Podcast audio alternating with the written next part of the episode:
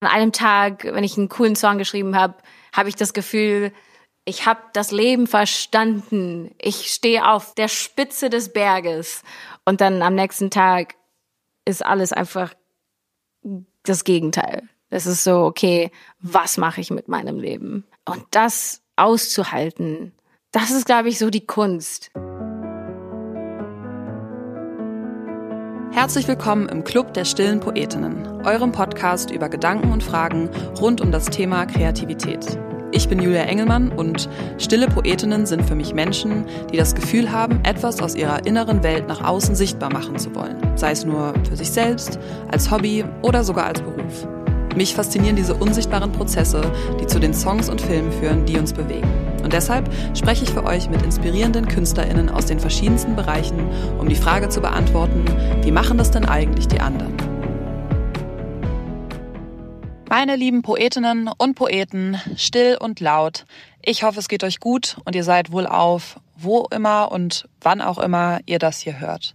Herzlich willkommen zu einer neuen Ausgabe vom Club der stillen Poetinnen. Heute ist schon unsere vierte Folge. Könnt ihr das glauben? An mir sind auf jeden Fall die letzten Wochen irgendwie vorbeigerast und ich freue mich und ich bin stolz, dass wir schon euch die vierte Folge servieren können. Ich spreche heute mit Alice Merton über kreative Freiheit. Und ich spreche heute zu euch, wenn ich das aufnehme, jetzt gerade ist es Freitag, aus Köln. Ich bin jetzt schon auf dem Weg aus Köln Richtung Zwickau, genau genommen, weil ich dort morgen einen Auftritt habe und übermorgen in Regensburg. Ich spiele meine ersten Live-Shows dieses Jahr und bin ganz schön aufgeregt freue mich unglaublich doll. Vielleicht sehe ich auch ja den ein oder anderen von euch. Und ich war heute Morgen im ARD Morgenmagazin, um mein neues Lied Rasierwasser und Kastanien zu singen, das heute rauskommt mit Video. Also ihr hört schon, für mich ist auf jeden Fall dieses Wochenende eines der aufregendsten Wochenenden der Welt. Und ich freue mich ganz besonders, mit euch das Gespräch mit Alice zu teilen, weil ich sie sehr inspirierend finde und bin gespannt, was ihr sagt. Bevor es losgeht, wollte ich euch einmal nur kurz sagen, dass Alice und ich manchmal ein bisschen ins Englische rutschen, weil Alice eben auch zweisprachig ist und wir geben uns große Mühe, das für euch zu übersetzen, aber seht uns auf jeden Fall bitte die Anglizismen nach. Und als wir das Gespräch aufgezeichnet haben, war Alice Album Sides noch gar nicht draußen, deswegen beziehen wir uns manchmal auf Songs, aber jetzt könnt ihr schon das ganze Album hören. Es gibt auch einige sehr schöne Musikvideos schon.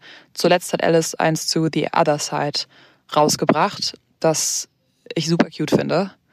Und jetzt bleibt mir eigentlich nur zu sagen, vielen Dank an unser Podcast-Team, vielen Dank an euch fürs Zuhören und an meine Gästin, Vorhang auf, für Alice Merton. Alice, ich freue mich total, dass du hier bist. Ich freue mich auch, Julia. Bin, bin ein bisschen aufgeregt. Wir haben schon so oft darüber fantasiert, zusammen einen Podcast zu machen. Mhm. Weißt du noch, wie der heißen sollte? Große Meinung, wenig Ahnung. Ja. Oder wenig Ahnung, große Meinung. Wo wir einfach allen Leuten erzählen, wie unsere Meinungen sind, aber eigentlich äh, gar nichts zu den Themen wissen. Ja, komisch, dass wir uns nicht entschieden haben, den Podcast zu senden. Ich finde es ehrlich gesagt ein bisschen schade. Jetzt sitzen wir also hier und sprechen über Meinung und vielleicht auch ein bisschen über Ahnung. Ja. Ähm, und auch über Kreativität. Yes. Wenn du magst, würde ich so machen, dass ich dich vorstelle. Okay. Also ich sitze hier heute mit Alice Merton. Du bist Sängerin, Platin-Songwriterin. Du bist Mitbegründerin von Paper Plane Record.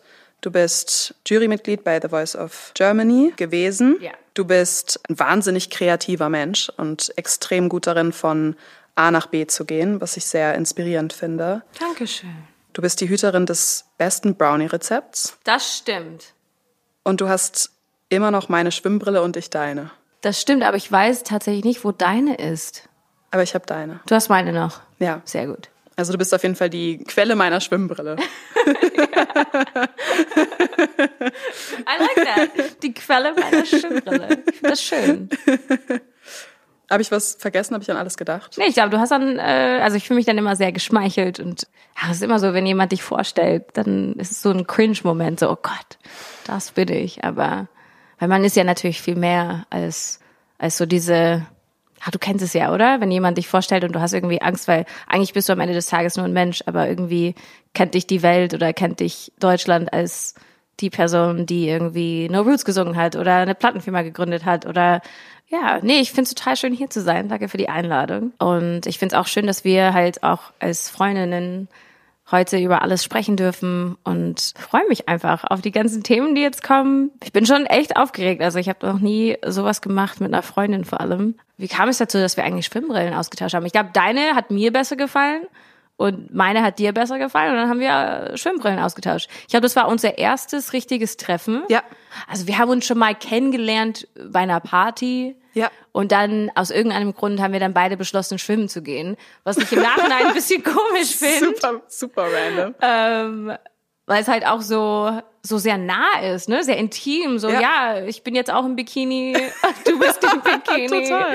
Lass uns einfach schwimmen gehen. Und du kamst ja auch mit so Schwimmcappy, ne, so Schwimmhut. Nee. Kann das sein? Nein? Nein. Ich hätte schwören können, dass du so einen Schwimmhut hattest mit Nee. ganz vielen Blumen. Und so einer Nasenklemme. ja, doch, das war ich. Das erinnerst du genau richtig. Und so Ohr-Earplugs. Ja, ja. Ja. Genau, deswegen konnte ich dich auch nicht hören und nicht sehen. Aber ich wusste auf jeden Fall, dass du viel besser warst. Ich dachte eigentlich, dass ich eine gute Schwimmerin bin. Aber du hast mich ja schon längst überholt nach der dritten Runde. Und ich dachte mir einfach so, oh Gott, wie peinlich ist das denn? Ich glaube, wir waren aus einfach komplett unterschiedlichen Gründen da. Ich wollte halt irgendwie eine Trainingseinheit haben. Genau, und du wolltest irgendwie einen eine schönen Tag Ich haben. wollte, einfach, ich wollte so mit dir ein bisschen schwimmen, ein bisschen plaudern, ein bisschen Ideen austauschen. Und du so, warst sorry, so, Alice. sorry guys, like I'm here to like get some sports in. Ja. Wir haben uns, ich meine, auch fairerweise davor schon zweimal gesehen gehabt. Auf zwei verschiedenen Partys. Bei der ersten Party haben wir angefangen darüber zu reden, dass wir beide extrem viele Allergien haben oder hatten zu dem Zeitpunkt. Ja. Da habe ich das erste Mal von deinen ominösen Brownies erfahren. Genau. Und dann haben wir uns nochmal auf einer Party gesehen und sind zusammen im Uber nach Hause gefahren. Und du hast mir nämlich gesagt, dass du gerade angefangen hattest, E-Scooter zu fahren. Und ich war so, oh, ich traue mich das, glaube ich, nicht. Und du warst Stimmt. so, do it. Ich war sehr überzeugt von E-Scooters. Ja. Bin immer noch überzeugt, bis ich erfahren habe, dass man richtig schlimme Unfälle damit haben kann, weil man eigentlich keinen Helm trägt. Aber dann kamst du her und hast gesagt, ja, ich trage einfach einen Helm. Ich trage immer einen Helm. Aber fährst du überhaupt noch E-Scooter? Ich fahre meistens Fahrrad, aber ich sehe zu, dass ich immer einen Helm dafür dabei habe. Und das ist wichtig. Ich würde das auch ist so wichtig. allen anderen raten da draußen, immer einen Helm tragen. Du hast gerade gesagt, dass das sozusagen ein bisschen cringy ist, wenn jemand so die Accomplishments so runterrattert oder man so vorgestellt wird. Also für andere ist es nicht cringy. Ich glaube, es ist einfach für einen selbst dann Ja. immer so, oh Gott, das habe ich jetzt gemacht und so. Also ich hatte dann nie ein gutes Gefühl. Also das Wort, was Julia sozusagen am Anfang benutzen wollte, war, ah, war das irgendwas mit, mit Weltstar? Ich War wollte Welthit sagen. Welthit, genau, Welthit. Und ich weiß nicht, also auch wenn der Song jetzt in verschiedenen Orten der Welt Erfolg hatte, mag ich den Term nicht Welthit Warum? der ist so groß. Das ist so viel Verantwortung irgendwie. Das ist so viel so. Es wirkt sehr schwer auf mich, dieses Wort. So eine Belastung irgendwie. Eine, eine Verpflichtung? Ja. Als hätte ich irgendwie was geschafft und ich habe eigentlich nur einen Song geschrieben. Und am Ende des Tages, ja, fühle ich mich dann immer ein bisschen komisch. Es war auch immer komisch bei The Voice. Ich war ja, wie du gesagt hast, äh, im, Ju- in der Jury und ähm, und die, die stellen einen immer vor und äh, die stellen einen immer so größer vor, als man als man wirklich ist. Und aber ich glaube, das ist eher einfach so ein internal Ding bei mir, dass ich so mich bisschen verstecke, anstatt zu sagen, hier bin ich. You know? Ich bin einfach nicht so der Mensch, der irgendwie in einen Raum geht und möchte, dass das Scheinwerferlicht auf mich ist. Ich möchte eher, wenn ich auf der Bühne bin, ja. Ich meine, weil da habe ich einen Grund dann irgendwie im Scheinwerferlicht zu sein, aber sonst will ich eigentlich eher in der Ecke verschwinden. Warum? Ich glaube, das ist einfach so meine Art. Ich war, glaube ich, nie derjenige, der so gern Aufmerksamkeit auf sich hat. Außer beim Singen. Beim Singen fühle ich mich dann so, so wohl. Ich will dann irgendwie, dass Leute aus irgendeinem Grund zuhören. Aber so, ich als Person, auch im Social Media Bereich oder so, ich denke immer so, like, why do people care what I'm doing? Also ich, ich weiß, es gibt dann Leute, die trotzdem sich dafür interessieren. Das ist total schön. Aber ich will eigentlich, weiß nicht, ich will eigentlich eher manchmal so hinter den Kulissen sein. Was ist hinter den Kulissen anders? Was ist hinter den Kulissen anders? Privatsphäre, Anonymität. Ja, Das ist das, was anders ist. das stimmt. Also was oder was würdest du sagen? Was also bist du jemand, der gerne, ich weiß nicht, also man man sagt ja auch über Künstler oder über Menschen, die gerne im Lampenlicht stehen, dass sie auch so eine Art Aura haben. Weißt du, die betreten einen Raum und dann ist es immer so. Und ehrlich gesagt sehe ich das nicht bei mir, weil ich finde, ich bin sehr ähnlich wie meine Mutter. Und ich finde, wir wollen beide so ein bisschen unscheinbar sein. Also auch in der Kirche hat meine Mutter nie mitgesungen. Und ich habe sie dann immer gefragt, Mom, warum singst du nicht mit? Und sie so, ja, ich will nicht, dass die Leute mich anschauen.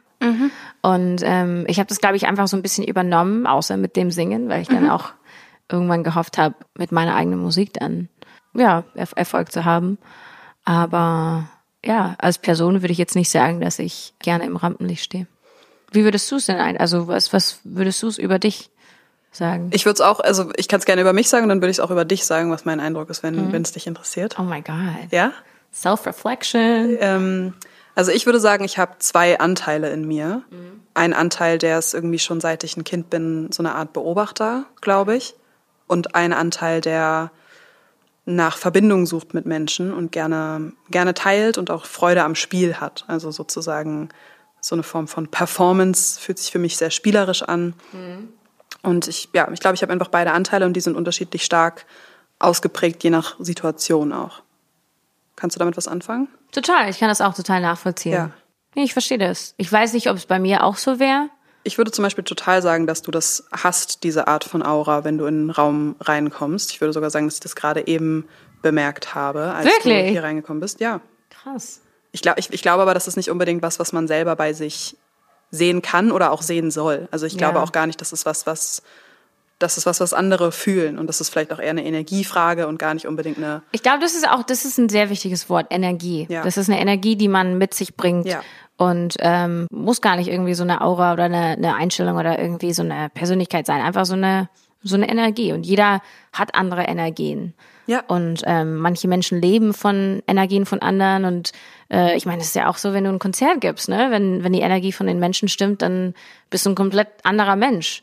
Aber wenn die Energie dann nicht wirklich stimmt, dann ist es manchmal so eine, eine Qual, das Konzert dann durchzuführen, finde ich. Ja, was ist das? Also sozusagen, ich, ich kenne das auch, man kommt in einen Raum rein oder in einen Saal und, und es ist entweder da oder nicht. Ja.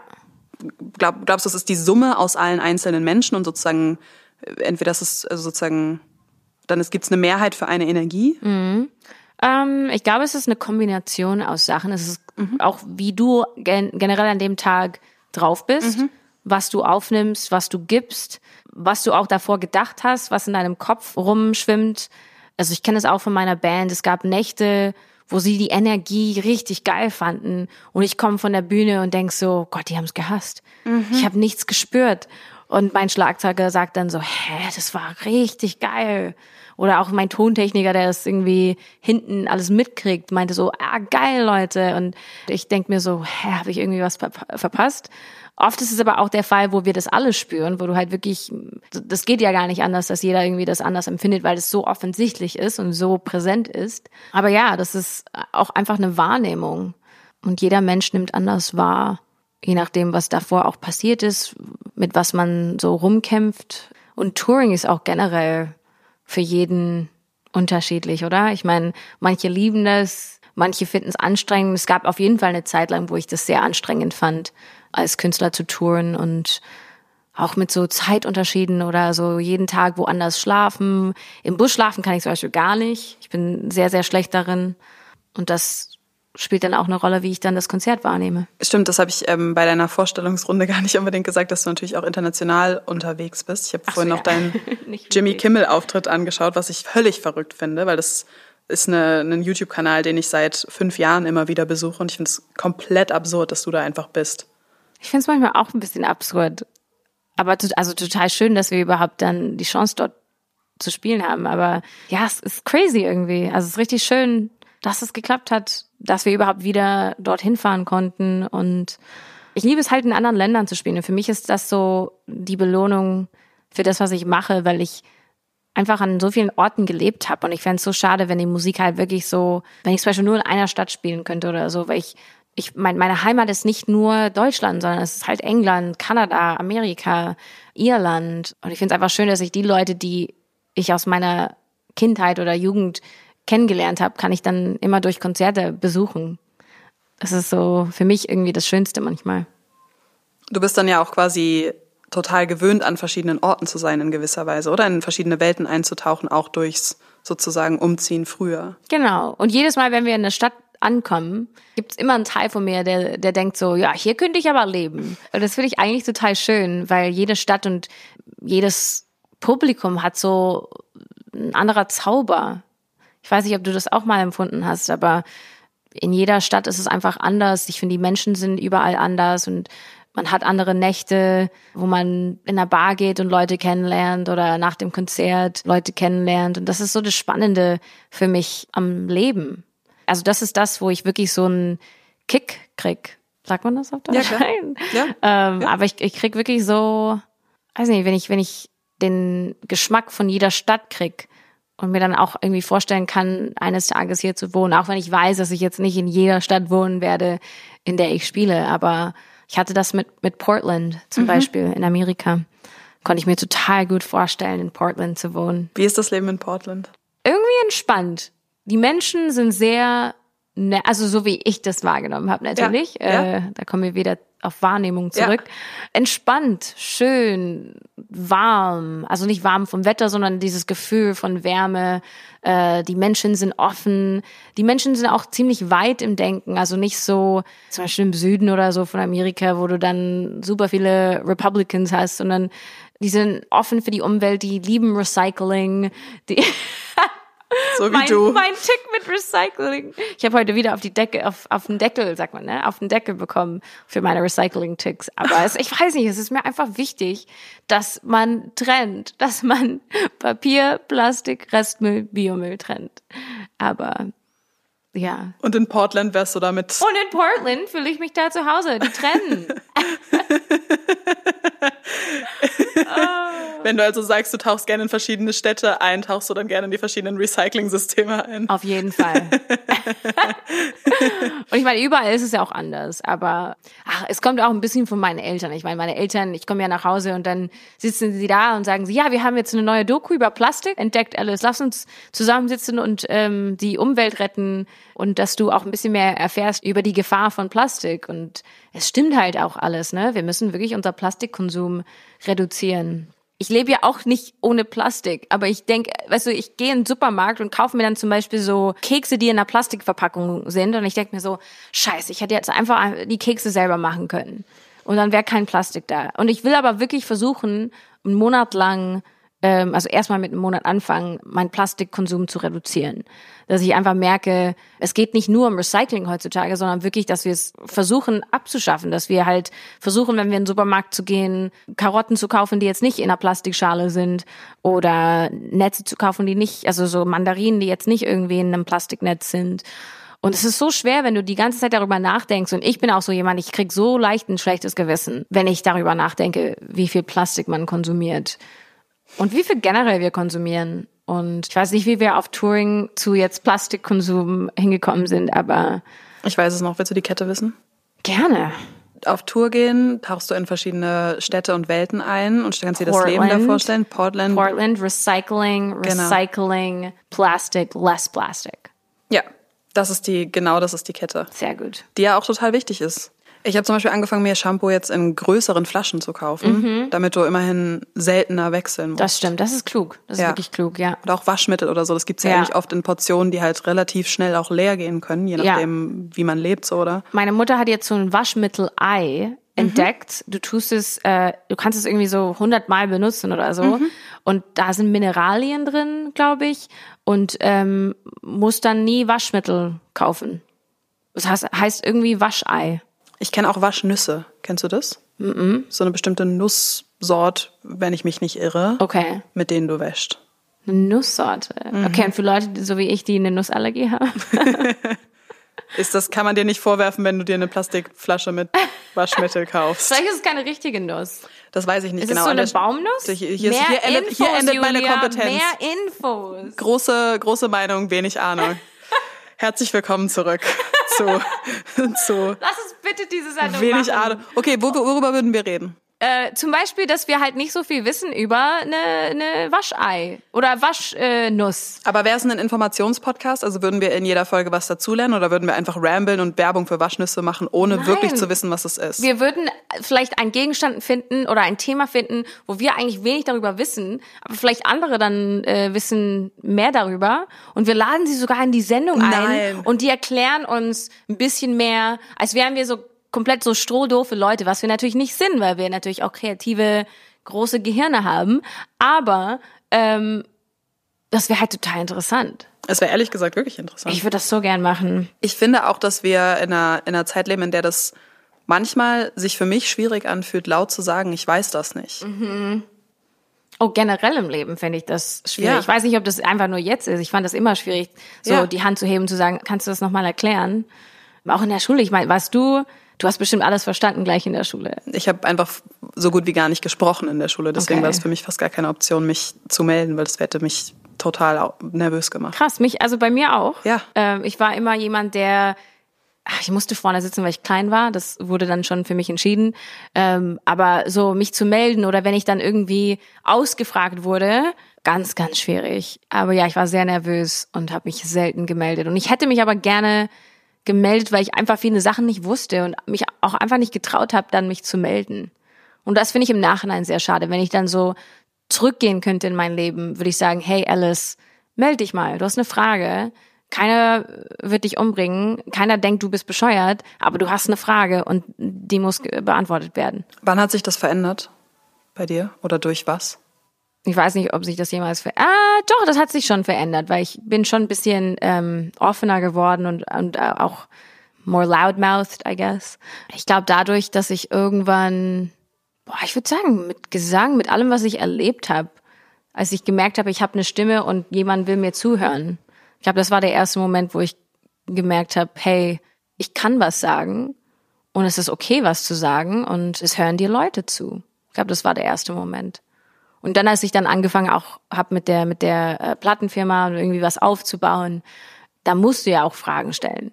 Ich meine, keiner denkt, dass du alles weißt, aber für mich war es schon wichtig, irgendwie Sachen rauszufinden, die ich davor nicht wusste. Das verbinde ich auch total mit dir. Also, dass du neugierig bist und aber auch, auch fragst. Und was ich, was ich wohl noch sagen wollte, auch übrigens ähm, voll in der Lage bist, so Scheinwerfer auf andere Leute zu richten. Ja.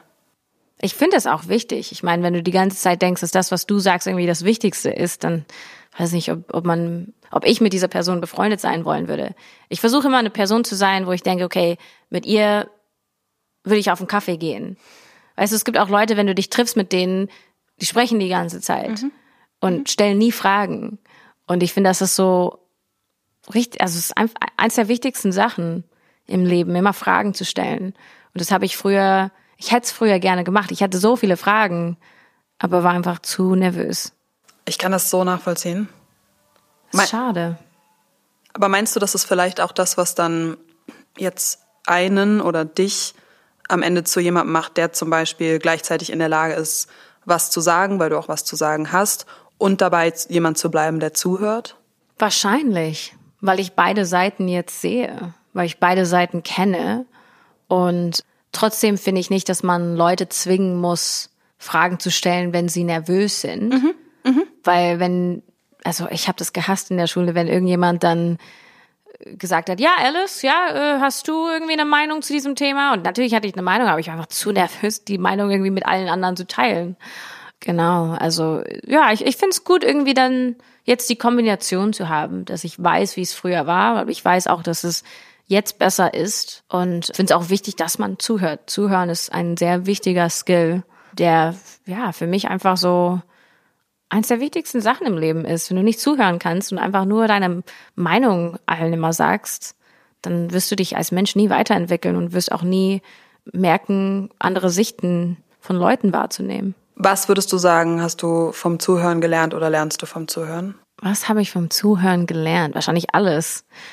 Alles, was ich überhaupt jetzt kann. Also natürlich Learning by Doing ist auch eine sehr große Sache. Also man muss es manchmal einfach ausprobieren. Aber ich habe über Gefühle gelernt von Menschen. Ich habe über Lebenssituationen gelernt, Akzeptanz. Ich habe Akzeptanz ist das Größte, was, was man lernen kann. weil nicht jeder wird dein Leben leben. Und am wichtigsten ist es im Leben, dass man nicht alles verstehen muss, aber du musst es akzeptieren. Und das ist so eine Sache, mit der ich manchmal immer noch kämpfe. Ich glaube, das ist so das Wichtigste im Leben, wenn man einfach lernt, alles zu akzeptieren und nicht immer alles zu hinterfragen. Also klar, Fragen stellen ist wichtig, aber dass du für dich einfach merkst, das ist okay, dass diese Person so ist und ich akzeptiere das. Und ich glaube, wenn man das schafft, hat man schon einen sehr großen Schritt im Leben gemacht. Du meinst akzeptieren bei anderen Leuten? Bei anderen Leuten. Und wie ist es in, in deinem eigenen Leben, bei dir und bei, bei, ja, bei deinem Leben? Mm, meinst du, dass ich bestimmte Sachen dann an mir akzeptiere oder? Naja, eine Sache, die ich vorhin gesagt habe, ist ja, dass ich finde, dass du so wahnsinnig gut darin bist, und wir haben da auch schon viel drüber gesprochen, von A nach B zu gehen. Ja, das, also ich weiß gar nicht, woher ich das. Das ist so ein Spruch, den ich damals gehört habe, also vor langer Zeit. Mhm. Und es hat so Sinn gemacht. Ich glaube, es war so mit meiner Flugangst. Mhm. Ähm, weil ich fliege sehr ungern. Und jedes Mal denke ich, wenn ich im Flugzeug bin, okay, ich muss mich darauf vorbereiten für den Fall, dass es jetzt, äh, dass das Flugzeug abstürzt. Mhm. Ähm, also es gibt nie einen Fall, wo ich im Flugzeug sitze und nicht darüber nachdenke. Und irgendwann habe ich aber gemerkt, wenn ich ein Konzert, sagen wir mal in Portland, habe und will von A nach B, aber ich habe ja diese Angst, aber ich will unbedingt dieses Konzert spielen. Es gibt nicht tausende Möglichkeiten, da hinzukommen. Es gibt nur A nach B. Ja. Du musst in das Flugzeug, um das Konzert zu spielen. Und so sehe ich das bei, bei anderen Sachen. Das lässt sich überall, haben wir auch in, in diversen Diskussionen oder Gesprächen gehabt. Wenn du zum Beispiel einen Song releasen willst und keine Plattenfirma will dich signen, dann ist es so, okay, wie kann ich einen Song rausbringen? Ja, muss halt, brauchst eine Plattenfirma. Okay, keine Plattenfirma will mich. Okay, dann musst du eine gründen. A nach B. Und ja, ich glaube, in der Hinsicht bin ich schon sehr lösungsorientiert oder einfach sehr praktisch denkend. Mhm in der Hinsicht, ausnahmsweise. Weil natürlich kommen Gefühle, Emotionen, das kommt ja trotzdem dazwischen manchmal. Und es gibt auch Momente, wo ich dann eine Woche, bevor ich überhaupt fliegen muss, die ganze Zeit rumheule und, und Angst habe und Panikattacken habe. Aber es wäre schön, wenn das so einfach wäre, die ganze Zeit das zu denken und einfach zu machen. Aber natürlich in der Realität ist alles ein bisschen anders. Also ich hätte auch sehr Angst, als ich die Plattenfirma gegründet habe. Ich hatte auch Zweifel, aber man muss sich einfach sagen, hey, wenn ich da hinkommen will, dann muss ich da durch. Und das ist vielleicht dann die Mischung auch aus lösungsorientiert sein und Akzeptanz, oder? Also zu sagen quasi, ich akzeptiere jetzt die Rahmenbedingungen, auf die ich mhm. keinen Einfluss habe und ich nehme meinen Teil, auf den ich Einfluss habe. Das kannst du auch aufs Fliegen übertragen. Ich bin nervös, eine Woche vorher will ich nicht fliegen, das akzeptiere ich aber und fliege aber trotzdem. Ja, absolut. Nee, stimme ich dir zu. Akzeptanz spielt da eine, eine sehr große Rolle. Woher hast du dann den Mut, eine Plattenfirma zu gründen? Ich kenne niemanden, der eine gegründet hat. Außer dir. Es ist witzig, weil oft werde ich gefragt, woher ich diesen Mut habe. Und ja. für mich ist das nicht wirklich Mut, es ist einfach, was wir gerade besprochen haben, so mhm. Lösung suchen. So, okay, ich habe keine Wahl. Mhm. Ich will ja meine Songs rausbringen. Keiner äh, erklärt sich bereit, mit mir da eine Partnerschaft zu gründen. Also muss ich das irgendwie selbst in die Hand nehmen. Und ich glaube, es ist genau dieses Denken. Ich will das, also muss ich dahin. Ich muss ja irgendwie einen Weg suchen, um dahin zu kommen. Und das war einfach so. Für dich ist das, glaube ich, so einleuchtend, aber es gibt natürlich ja auch noch die Möglichkeit zu sagen, dann ist da hier kein Weg. Also dann gehe ich halt nicht weiter, dann bleibe ich halt stehen. Ach so, ja. Ja, also das kann sein. Ich weiß gar nicht. In meinem Kopf ist es halt. Also ich bin, glaube ich, einfach sehr stur, sehr dickköpfig und ich weiß sozusagen, was ich will. Ich weiß nicht, ob das gut ist. Also ich sehe das, ich habe das auch neulich gesehen mit England, ne? Mhm. So von einem Tag zum nächsten, was heißt von einem Tag zum nächsten? Es war nach Corona habe ich gemerkt, ich vermisse meine Familie. Ich vermisse irgendwie in, in einem englischsprachigen Land zu sein und ich will auch dort einfach weiterhin mit Produzenten arbeiten und Musik produzieren. Und dann im Kopf war es irgendwie so einfach, so okay, da musst du nach England ziehen. Entweder nach Los Angeles, nach England. Das war nicht so, oh scheiße, wenn ich das, wenn ich das jetzt mache, ist es jetzt, äh, verliere ich irgendwie meine Freundin in Berlin oder ich bin dann weg und äh, habe dann irgendwie Flugkosten und oh, es ist, es ist auch irgendwie, ich denke halt gar nicht über die ganzen Sachen nach in dem Moment, sondern es ist so, okay, ich muss jetzt nach England ziehen. Und ich kann das auch weiterhin nicht wirklich erklären. Es ist so ein Gefühl, was ich dann habe und das dieses Gefühl, ich würde sagen, das ist impulsives Verhalten. Impulsive ich weiß nicht, ist das impulsiv? Ich, ich glaube schon. Ich weiß auch gar nicht, wie ich das sonst benennen soll. Also wenn, dann würde ich sagen, das ist ja absolut zielgerichtete Impulsivität, weil ich verbinde mit Impulsivität quasi was, was Negatives. Naja, oder zumindest was erstmal sehr im Moment en, entstehendes, was sozusagen überhaupt nicht zukunftsgerichtet ja. ist. Ja, ja, ja. Aber was du machst, ist irgendwie Ziele, impulsiv, ja. aber komplett auf deiner Ziellinie. Mhm. Und das ist, kommt mir total bemerkenswert vor. Ah, thank you. Das ist sehr, sehr süß von dir. Aber ja, ich habe, ich glaube, wenn man das Wort zielgerichtet mit reinbringt in die Equation, mhm. dann hat es einen positiven Twist. Mhm. ähm, aber ja, es ist nicht, glaube ich, ganz leicht für alle, wenn man das so macht. Aber halt andersrum frage ich mich, oder mhm. frage ich jetzt dann dich, angenommen, man möchte was, ich sage jetzt mal Mann, so ein bisschen global allgemein, mhm. ja, und ähm, hat so einen ziemlich zielgerichteten Impuls wie du zu sagen, dann führt dann, dann sozusagen, ich muss jetzt nach England ziehen, weil ich glaube, da kann ich dann sozusagen meinen nächsten Schritt verwirklichen. Und dann hältst du dich aber zurück, quasi für, also für jemand anders. Verstehe ich natürlich, dass das Leben ist komplex und Kompromisse sind voll wichtig. Aber meinst du dann, dass das für Leid sorgen könnte oder für eine Form von Schmerz, ähm, wenn du zum Beispiel dann nicht nach England gehst? Auf jeden Fall. Also ich bin eh der Meinung, du musst das tun, was du spürst, was dein Bauchgefühl dir sagt. Dafür lebe ich. Ich finde, äh, das Leben ist zu schade, um im Nachhinein zu sagen, oh, was wäre wenn? Und ich habe das einfach bei mir gemerkt. Ich will einfach keine Regrets haben. Hast du ja, hast mir ja auch so, ein, so eine Liedzeile, die ich auch geschrieben habe, geschickt von Why So Serious. I want to live in the now. I'm not to live in the past don't want to care about what ifs, because what if those things don't last? I want to live with no regrets. Und ja. also ich weiß, ich habe auch, ich, ich, kann jetzt natürlich nicht mich hinstellen und sagen, ja, das mache ich jeden Tag und ich habe einfach keine Regrets. Aber ich würde sagen, zum größten Teil habe ich wirklich keine Regrets, also keine großen, weil ich mir denke, ich muss doch mein Leben so gestalten, dass ich glücklich bin. Und ich weiß, dass, dass diese Sache mich glücklich machen wird. Und diese Entscheidung nach England zu ziehen, habe ich bis jetzt total genossen.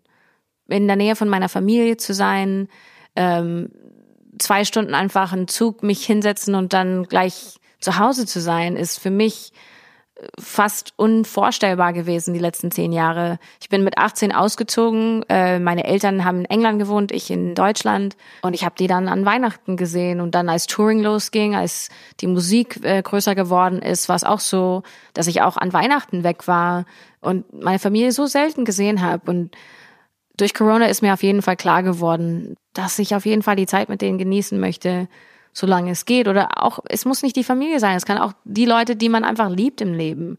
Dass man sagt, okay, nee, ich nehme mir Zeit dafür. Und ich kann das einteilen. Und ich habe das Glück durch meinen Job, dass ich das machen kann. Und ich bin auch sehr dankbar dafür.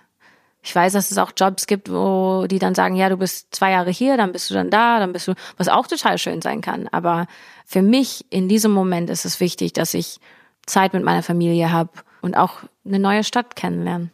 Ich kann dir das auch beim Sprechen voll ansehen, dass du, also du wirkst glücklich. Ja, ich bin, ich bin ja. sehr glücklich. Ich ja. bin wirklich, äh, ich freue mich einfach, dass ich diese Möglichkeiten überhaupt habe. Und ich weiß nicht, wie es bei dir ist nach Corona, aber die Ansichten ändern sich. Du hast eine komplett anderes, fast eine komplett andere Wahrnehmung auf Sachen. So, Konzerte und was es bedeutet, ein Konzert zu geben und was es bedeutet, dass irgendwie 1000, 2000 Leute für dich extra ein Ticket kaufen. Die gehen online auf eine Website und haben vor, ja, ich will heute unbedingt Julia Engelmann sehen. You know? Und das ist total schön.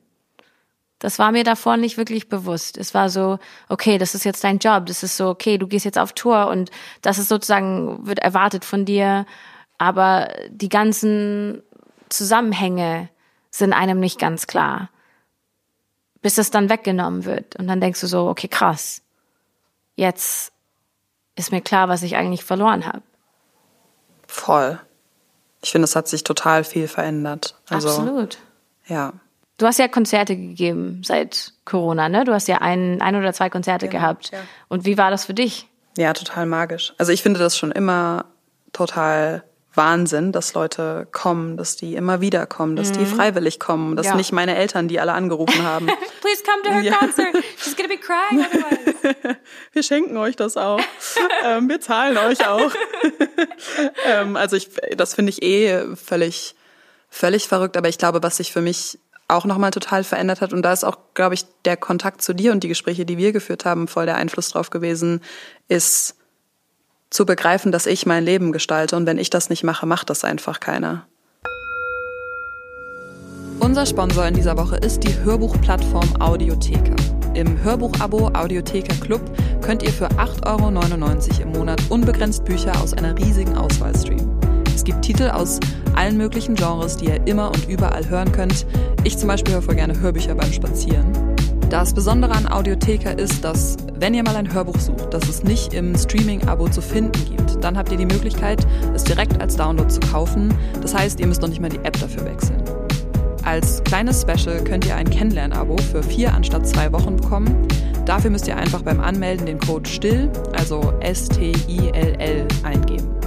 Ich packe euch den Link dazu aber auch gerne nochmal in die Show Notes. Und das Nice ist, dass ihr das Abo ganz bequem testen könnt und nicht aktiv kündigen müsst. Das heißt, wenn euch das Kennenlernen-Abo gefällt, könnt ihr danach ein richtiges Abo abschließen, aber das passiert nicht automatisch. Also vielen Dank an Audiotheka und jetzt wünsche ich euch viel Spaß. Ein Satz, an den ich eben auch noch denken musste, den du auch mal zu mir gesagt hast, ist, wir sind immer nur eine Entscheidung davon entfernt, nicht alleine zu sein. Und wenn ich dich jetzt so sprechen höre, sind wir auch natürlich immer eine Entscheidung davon entfernt, glücklich zu sein. Das stimmt. Das hat, ich bin so weise. Total. Wenn du doch nur schreiben würdest und die Welt es hören könnte. oh, I'm so modest.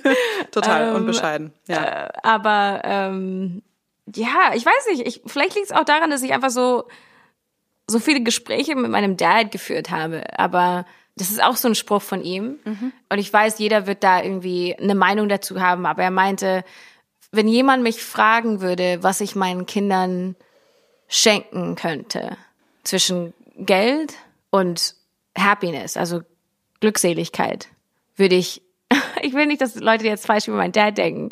Er würde sagen Geld, weil du bist wirklich immer einen Schritt weit entfernt von Glückseligkeit. Das kannst du selber beeinflussen. Das mit Geld im Leben, das ist wirklich so ein Glücksspiel. Das ist so, du kannst auch hart arbeiten und irgendwie nicht daran kommen. Aber Happiness kannst du beeinflussen. Jeden Tag in deinem Benehmen. Was, muss einfach rausfinden, was dich glücklich macht. Und klar, es ist manchmal, ich, ich kam dann auch mit ganz vielen Fragen so, ja, aber wie willst du das erklären für Leute, die irgendwie unter Depressionen leiden? Mhm. Was willst du denn dazu sagen? Also ja, ich weiß, es ist ein schwieriges Thema und, und er versteht auch, dass es dann wiederum ein bisschen anders ist, aber trotzdem kann man Sachen finden im Leben, die einen richtig Spaß machen und versuchen darauf seine Konzentration zu legen. Und ich habe wirklich lange darüber nachgedacht, weil ich habe ganz lange dann irgendwie immer gedacht, so, boah, das ist total, wie kannst du sowas sagen? Eigentlich würde ich denken von dir, dass du wollen würdest, dass ich glücklich bin und nicht, dass ich Geld habe. Aber ich habe dann wirklich so Jahre darüber nachgedacht und irgendwann habe ich auch so gemerkt, dass, dass es irgendwie stimmt, dass ich einfach immer nur eine Entscheidung weg bin von von Happiness, dass es wirklich in meinem Kopf ist. Und wenn ich Kinder selber hätte, würde ich auch wollen, dass sie einfach genug Geld hätten.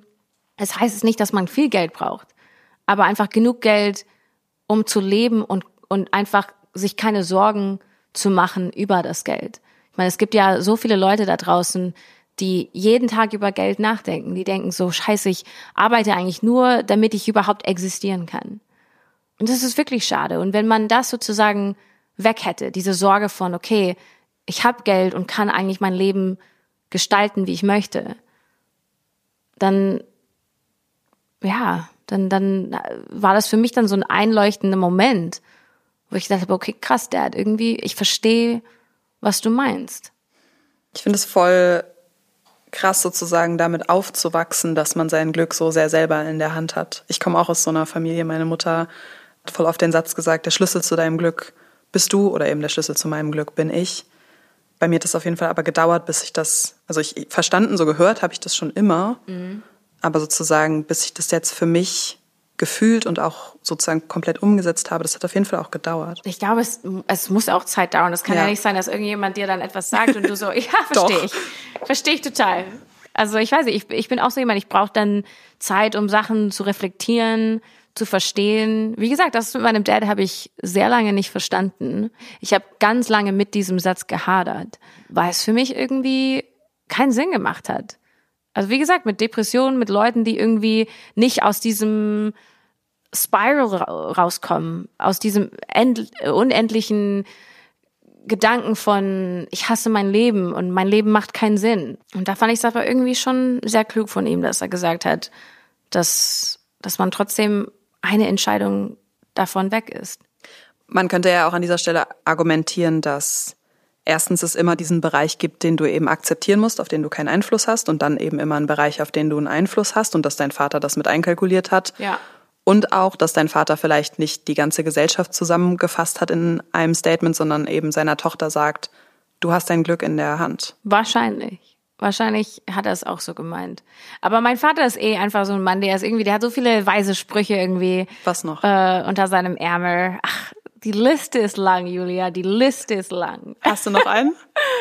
Ich glaube, es fällt mir dann immer so in Gesprächen auf, wenn okay. ich mit Leuten spreche. Ich könnte, also ich bin jetzt nicht mhm. so jemand, wenn jemand mich auch fragt, so, ja, erzähl mal einen Witz. Oh Gott. I'm just like, no, panic, panic. Weißt du keinen? Ähm, also ich kenne halt einen Witz, aber der ist überhaupt nicht witzig und äh, und den werde ich jetzt auch nicht erzählen. ähm, aber nee, ich bin leider. aber guck mal, und ich finde es trotzdem aber witzig. ja, schön, ist das Freundschaft? ich glaube schon. Ich glaube schon, Julia.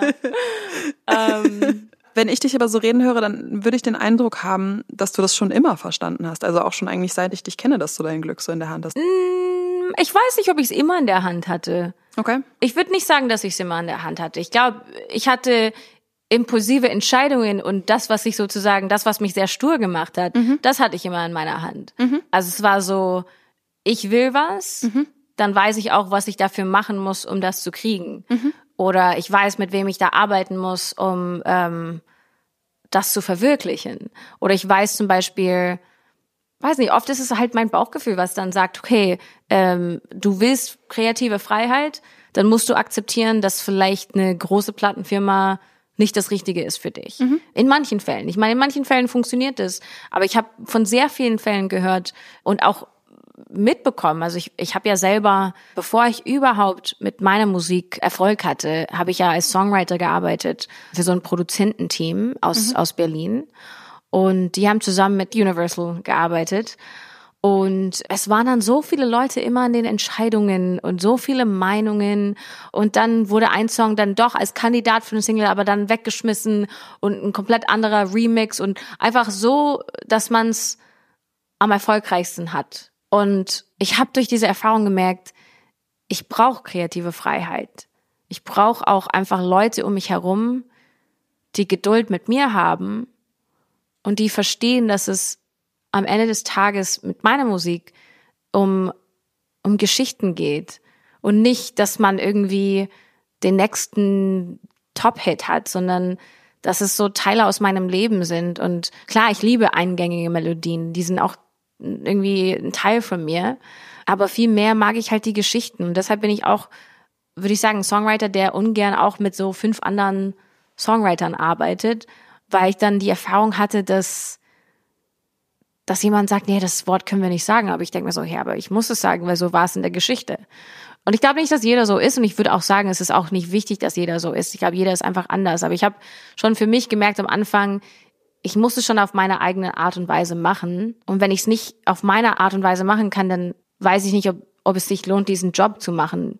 Weil ich dann sozusagen nicht, dann kommen wir wieder zum Thema äh, glücklich sein. Mhm. Dann kann ich ja nicht glücklich werden. Mhm. Ich würde nicht glücklich sein, wenn ich Songs performen würde, die mir selber nicht gefallen würden. Und ich denke sehr oft darüber nach. Ich denke oft darüber nach, ob ich Songs schreiben sollte, wo ich weiß, das ist gerade in. Und das wird zum Beispiel richtig abgehen im Radio. Und das ist so ein Thema, was mich wirklich oft beschäftigt. Und ich weiß, ehrlich gesagt, die finale Antwort nicht. Ich habe, es ist so ein ongoing Gespräch, was ich mit mir selber habe, mhm. weil ich mir denke so, klar, ich will, dass die Leute meine Musik hören, aber ich will, dass sie die Musik hören, die ich selber cool finde. und hinter der ich stehe. Von daher muss man das auch manchmal abwiegen. Was ist einem wichtiger? Manchmal klappt beides. Ich meine, mit meinem ersten Album war es halt so, es war wirklich so Musik, die ich cool fand und es hat dann irgendwie geklappt. Aber vielleicht war es auch Zeitgeist. Vielleicht hat es einfach in dem Moment so einen Zeitgeist getroffen. Aber was jetzt passiert mit dem nächsten Album oder mit dem dritten oder mit dem vierten, das weiß ich halt alles nicht. Vielleicht bin ich ganz weit weg von dem Zeitgeist. Vielleicht ist so mein, mein Musikstil komplett anders als das, was alle anderen gerade hören.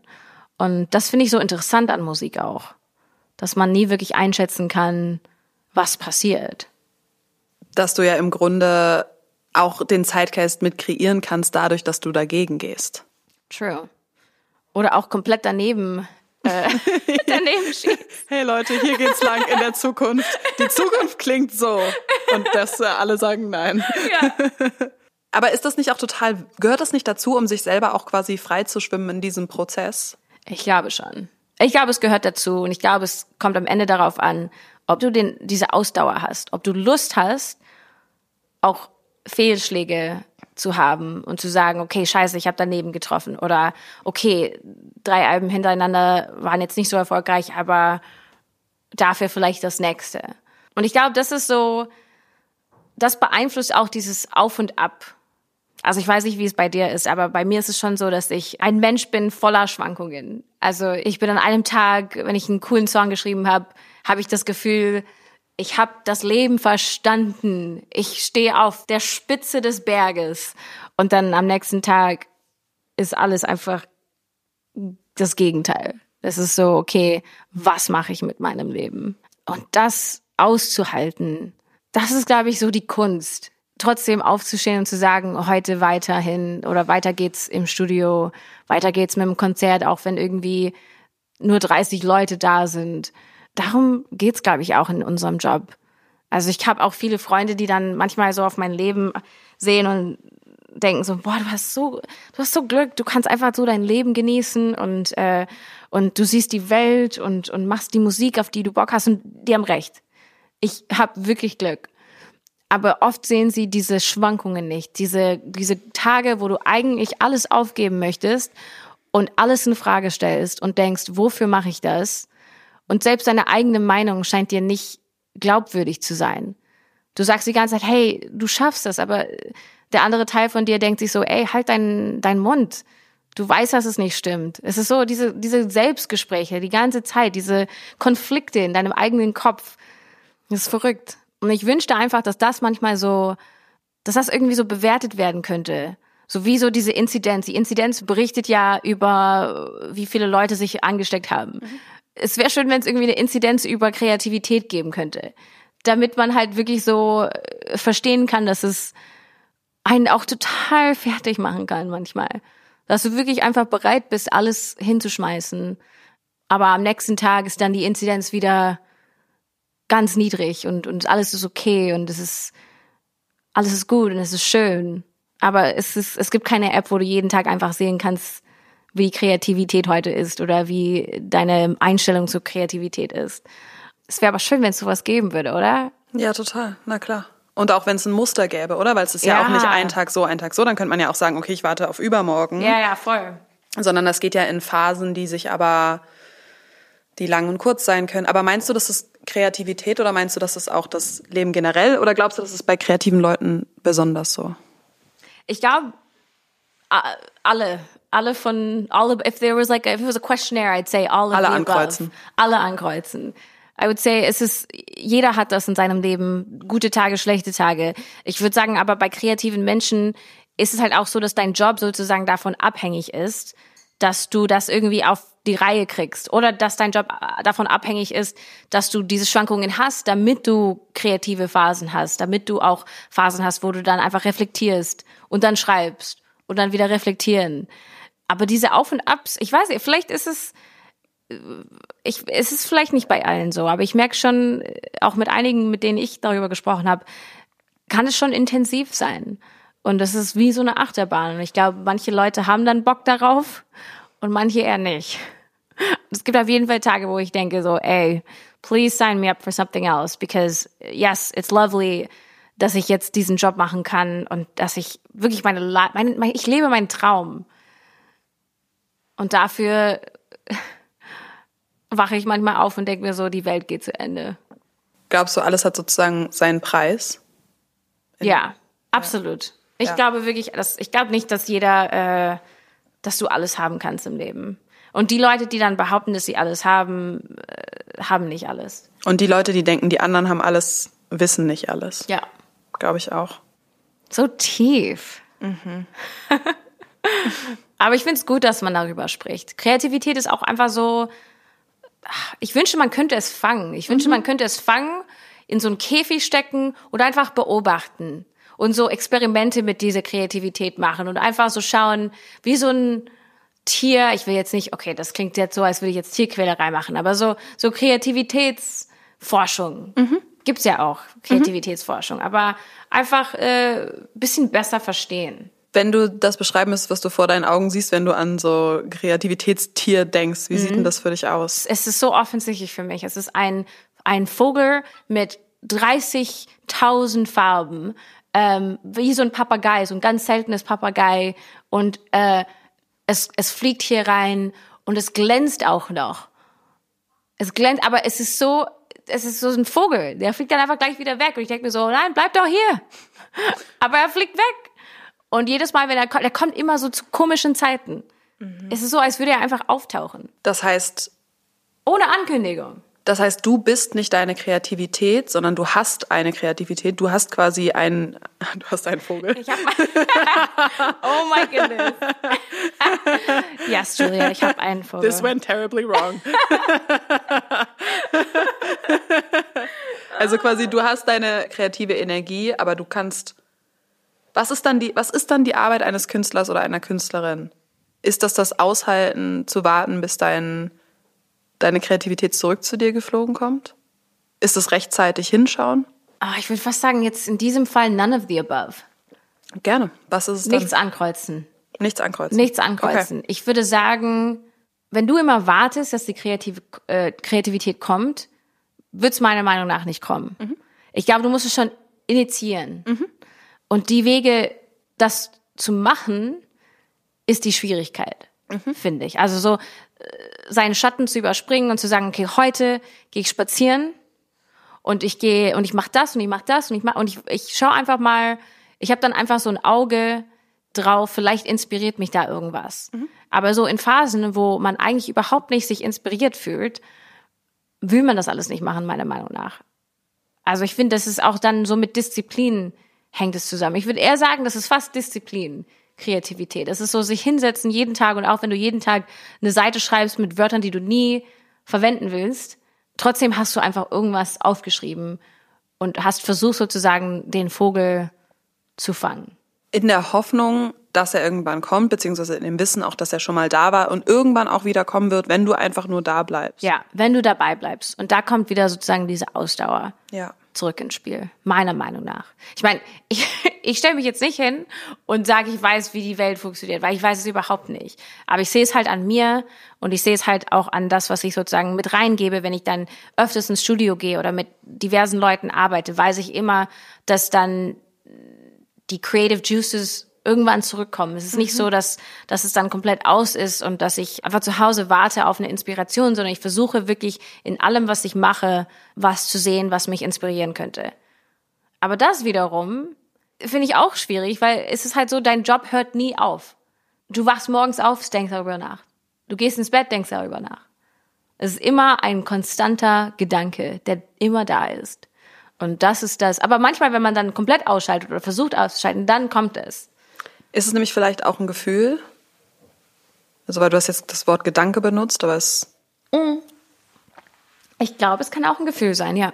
ist es, ich finde das so absurd, dass diese Dinge bei dir den ganzen Tag passieren, während du halt Lieder schreibst. Also, und dass das irgendwie so eine riesige, unsichtbare Welt ist, oder? Wie man selber mit seiner eigenen Kreativität umgeht, wie man darüber nachdenkt. Ja, es ist wirklich eine unsichtbare Welt, bis Ja. man die Welt dann fest so festgelegt hat und dann zu einer echten Welt macht. Das für mich dann sind so, ich meine, wie bei dir, dann Gedichte. Weißt du, dann ist es plötzlich äh, die die Welt war dann vielleicht kurz bevor du es aufgeschrieben hast nicht existent. Ja. Aber dann schreibst du auf und dann ist es plötzlich da. Was auch, finde ich, so sozusagen damit beschreibst du auf der einen Seite auch, wie du Kunst machst oder wie du Songs schreibst und aber auch, wie du dein Leben lebst. Und ich finde, da ist irgendwie eine riesige Parallele. Auf jeden Fall. Also quasi erschaffen, was nicht da ist, einfangen, dranbleiben, auch Arbeit investieren. Das ist auch was, woran ich jetzt die ganze Zeit immer wieder denke, während du sprichst. Es sieht total schnell sehr leicht aus, sogar für mich, die ich dich kenne, was du machst. Also wenn ich deine neuen Lieder höre, jetzt Island Hero, und es klingt super leicht, es klingt super schlüssig, total schön. Aber natürlich arbeitest du einfach so viel daran. Mhm. Ja, ich meine, man, man, man denkt einfach auch so viel darüber nach. Ich habe das Gefühl, dass mein Kopf, dass ich meinen Kopf einfach nie ausschalten kann mit Gedanken oder mit Szenen. Also oft, ich weiß nicht, ob es bei dir auch so ist, aber ich habe, ähm, bevor Sachen passieren, male ich mir aus, wie sie passieren könnten. So alle Optionen. Nicht in jedem Fall, aber in vielen Fällen. Mhm.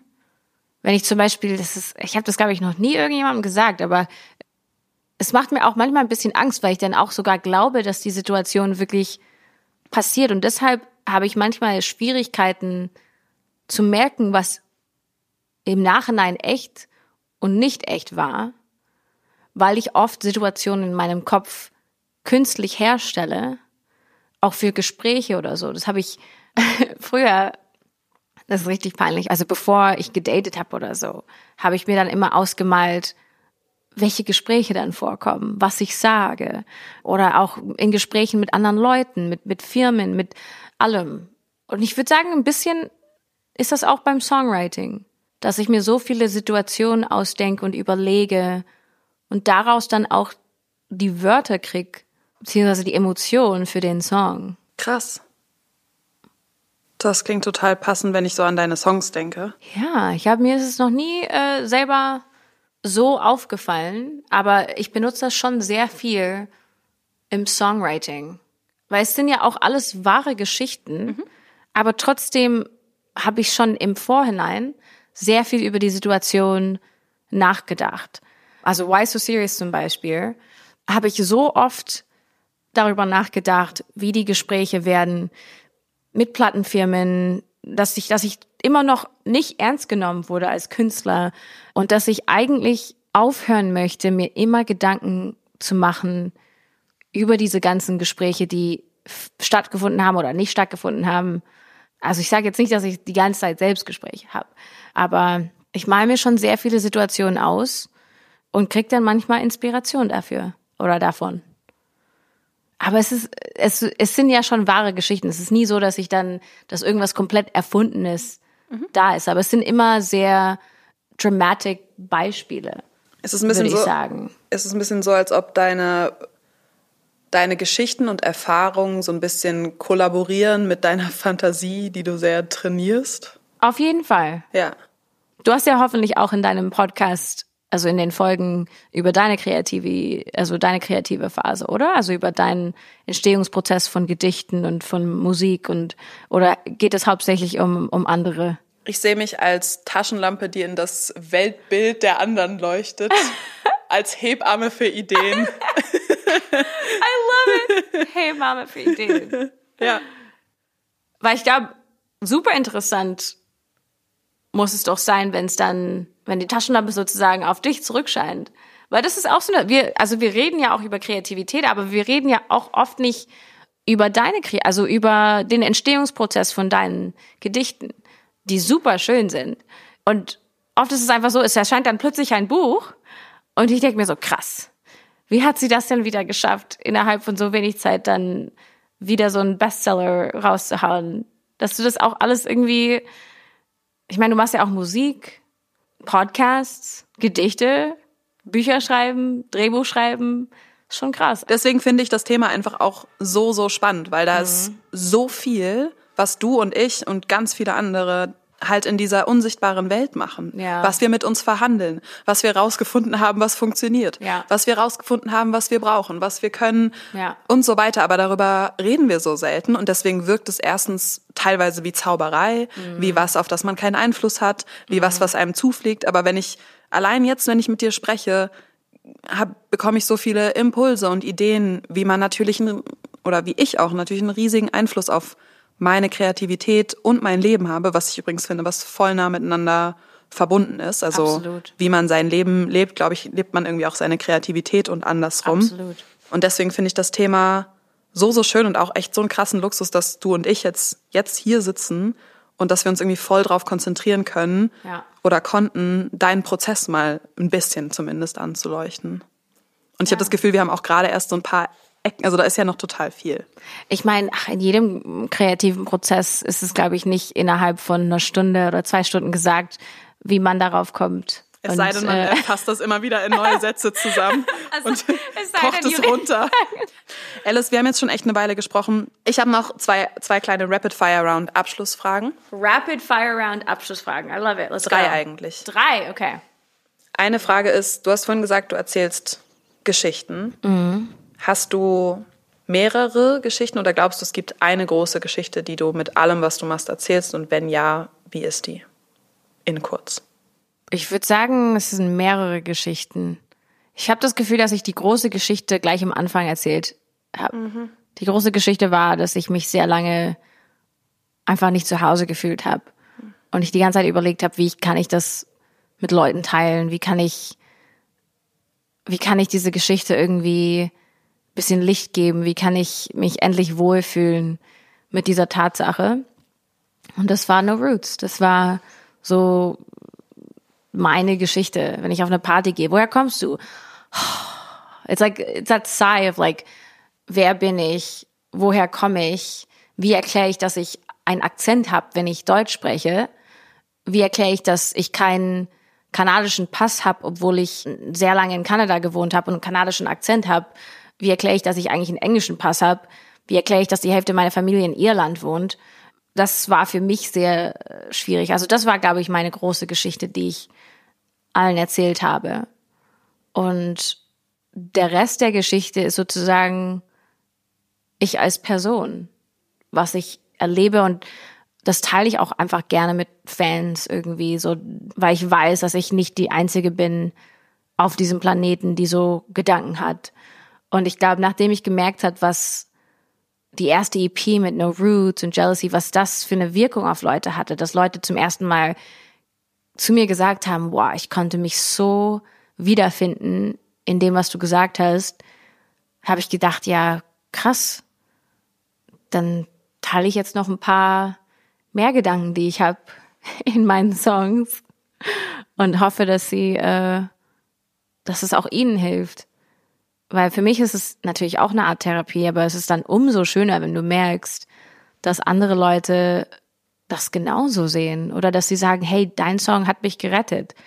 Songs, also wenn ich so Nachrichten von Leuten bekomme, die dann mir erzählen, ey, du hast durch deine Musik so mein Leben verstanden, verändert, du hast mich so glücklich gemacht, ich gehe gerade durch so eine schwere Zeit und das ist das, was mich gerettet hat, dann denke ich mir, wow, was, was hat denn Musik für so eine große Kraft? Oder einfach, es muss ja nicht Musik sein, es kann ja auch Bücher, Gedichte, alles. Es hat einfach so einen großen Einfluss auf Leute. Und äh, eine Welt ohne Kreativität und Musik wäre einfach so eine leblose Welt. Und deshalb glaube ich, am Ende habe ich auch wirklich eingesehen, was das für eine Wirkung hat. Und es hat mich einfach glücklich gemacht, dass ich andere Leute auch glücklich machen kann. Und also ich will irgendwie nie aufhören, Musik zu machen, weil ich immer denke, irgendjemand da draußen sitzt da und fühlt sich total verstanden, einfach durch das, was ich jetzt gesagt habe. Und ich finde, das machst du auch sehr gut mit deinen Gedichten, muss ich zugeben. Also ich finde es unglaublich, wie schnell man sich wiederfinden kann in deinen Worten. Dass man so verstanden fühlt und so, als würdest du es irgendwie zum Teil denken, aber plötzlich hat jemand das einfach in so einem schönen Satz oder fünf Sätzen oder acht Sätzen zusammengefasst, was du eigentlich alles fühlst und bist einfach total dankbar dafür, dass es Wörter dafür gibt, weil du das selber vielleicht nicht konntest? Ich will nicht jetzt super wissenschaftlich werden, aber es gibt tatsächlich Studien, die halt sozusagen belegen, dass du Dinge besser verarbeiten kannst, sobald du Vokabeln dafür hast. Das mhm. heißt, wir sind voller Erfahrung, voller Gefühle, aber mhm. das, was wir nicht in Worte fassen können, können wir quasi auch nicht vergessen. Also man ja. kann sich das vorstellen, das sammelt sich dann so. Und in dem Moment, wo vielleicht ich Hero höre mhm. oder No Roots und Vokabeln für etwas bekomme, was ich fühle, kann ich das auch auf eine Weise loslassen. Voll. Deswegen ist das so, Absolut. so, so wichtig, dass jemand wie du teilt. Ich finde auch jetzt in einem Gespräch übrigens. Also ich, ich bin ja ein riesen Interviewhörer und ich kann mir total vorstellen, dass jetzt jemand zuhört und sich über ganz viele Dinge freut, ist jetzt fast ein zu plattes Wort, die du gesagt und geteilt hast. Ich habe ja noch zwei Fragen. Wir können die gerne zu Rapid Fire Fragen machen. Was ist für dich Erfolg? Ich würde wahrscheinlich sogar fast fragen, kreativer Erfolg. Kreativer Erfolg. Was ist kreativer Erfolg? Schwierige Fragen, die du stellst, Julia, muss ich schon zugeben. Aber du schaffst es. ich hoffe es. Ich habe mich sehr lange mit dem Wort Erfolg beschäftigt, weil ich es nicht ganz verstanden habe, was es ist, weil ich weiß, dass es für jeden anders ist. Ich finde, wenn du rausfindest, was dich glücklich macht und das dein Ziel wird, und du dann schaffst, diese Glücklichkeit irgendwie einzufangen und zu leben, dann ist das Erfolg. Und das ist super schwer. Und klar, ganz viele Leute werden immer sagen, Erfolg ist eine Zahl. Mhm. Es ist, wie viele Verkäufe du hattest. Es ist, wie viele Alben du rausgebracht hast oder wie viele Songs gehen Platin oder Gold. Aber selbst wenn du das erreicht hast, so ist es auf jeden Fall für mich, als ich irgendwie Platin gegangen war. Das ist so ein Moment, du bist so glücklich darüber, aber dieser Moment ist flüchtig. Dieser Moment kommt und geht gleichzeitig. Eine, Minute, zwei Minuten, eine Stunde, drei Tage. Es, es vergeht einfach. Und wenn du dich dann immer daran misst, dass eine Zahl dein Erfolg ist, dann wirst du einfach nie glücklich sein. Und deshalb habe ich für mich beschlossen, dass Erfolg einfach das ist, dass du sozusagen Wege findest, glücklich zu sein, die nicht nur für einen Moment dauern. Und ich weiß, man kann nicht immer glücklich sein. Das ist so schwierig. Aber du kannst auf jeden Fall für dich rausfinden, was dich glücklich macht und das dann leben. Und ich glaube, das war eine sehr große Einleuchtung, die ich während Corona hatte weil ich mich immer gefragt habe, warum ich mich trotzdem so leer fühle, wenn ich eigentlich jetzt nach dem ersten Song das erreicht habe, was ich gedacht habe, ist Erfolg. Und klar, es gibt trotzdem Momente, wo ich sage, hey, ich will trotzdem, dass so und so viele Leute das hören. Aber ich merke einfach, es wird einfach dann immer mehr sein. Es wird immer so, wenn ich fünf Millionen monatliche höre oder zehn Millionen oder es wird immer, ich komme dann an das Ziel und das wird nie reichen. Es wird nie einen Punkt geben, wo ich sage, okay, ich bin jetzt happy damit und es passt. Deshalb ist für mich kreativen Erfolg, wenn du sozusagen einen Punkt erreichst, wo du das, was du liebst, machen kannst, vielleicht davon leben kannst, aber Hauptsache, es macht dich glücklich und du bist happy damit. Aber ich kann, ich will auch nicht, weißt du, diese Einleuchtung hatte ich nicht alleine durch meine Erfahrungen. Ich kannte jemanden sehr gut sogar, und er hat zu mir gesagt, du weißt schon, dass Erfolg nicht für jeden dasselbe ist, ne? Und ich meine so, hä, was meinst du? Also ja, für mich ist vielleicht Erfolg, wie ich mit meiner Familie bin, die Beziehung, die ich zu meinen Freunden habe, wie ich in meiner Beziehung bin, was ich für ein Mensch bin. Das ist für mich Erfolg. Und das war auch so ein einleuchtender Moment. Und deshalb liebe ich auch einfach das Leben manchmal, neue Menschen kennenlernen, einfach ihre Sichten kennenlernen. Weil wenn du die ganze Zeit so gefangen in deinem, in deiner Welt bist, wirst du dann plötzlich von jemandem rausgerissen, der dann sowas Weises sagt und sagt, hey, ja, Erfolg für mich ist, wie ich zu so und so stehe. Dass ich genug Geld habe, um die Sachen, die ich verwirklichen will, in meinem Leben verwirklichen kann. Aber ich brauche nicht irgendwie eine Riesenvilla und was weiß ich, Tausenden, also Hunderttausende von, von Geldscheinen. Ich will einfach nur glücklich sein und mein Leben so gestalten, wie ich es gestalten kann. Ich mag das gerne. Ich finde es auch, ich fand es also wirklich, es war für mich so ein Moment, wo ich dachte so, wow, ich weiß auch, wo ich stand. Ja, krass. Kennst du die- diese Sätze, die jemand dir sagt und du weißt ganz genau, welche Musik im Hintergrund lief, wie die Person aussah, in welchem Aufzug du warst, welche Etage, alles. Ich finde auch total verrückt, dass wir so diese, diese Freundschaft haben, in der so viele Parallelen auftauchen und trotzdem lernen wir viel voneinander und das ist irgendwie. Total. Du schwimmst, ich schwimme. Du hast eine Schwimmbrille, die mir gefällt. Ist das nicht verrückt? Es ist, aber ich finde unsere, also ich, ich bin auf jeden Fall sehr dankbar für unsere Freundschaft, weil ich habe wirklich zum ersten Mal jemanden kennengelernt, wo ich danach gedacht habe, wow, ich glaube, sie versteht mich. Und ich glaube, sie macht sehr ähnliche Sachen durch wie ich. Und ich glaube, ihre Gedankenprozesse sind sehr ähnliche Gedankenprozesse wie meine. Und ich glaube, wir können uns gegenseitig helfen, uns auch weiterzuentwickeln als Menschen. Weil ich weiß, immer als ich dann richtig tief war, hattest du dann so so eine, du warst so, so ein Sonnenstrahl, so, hey, alles sei, es wird alles gut und ja, der Song ist okay, es ist gut und lass uns, lass uns draußen spazieren gehen. Und wenn du eine tiefere Phase hattest, war ich dann so diejenige, die dann irgendwie für dich da war. Also ich, wir haben, glaube ich, schon innerhalb von zwei Jahren, obwohl wir, wir kennen uns ja nicht so lange, schon vielleicht, wir kennen uns seit vielleicht drei, vier Jahren, aber schon erst seit zwei Jahren jetzt wirklich sehen wir uns echt öfters. Klar, mit so Ausnahmen, wenn ich dann weg bin oder wenn du weg bist. Und das ist total schön, wenn man jemanden findet. Und das sind die Momente in meinem Leben, wo ich auch einfach dankbar bin. Also dankbar für Freundschaft, für die Fähigkeit, überhaupt Freundschaften zu schließen. Es gibt ja manche Leute, die dann sagen, hey, ich will mit niemandem was zu tun haben und ich bin, ich bin lieber alleine.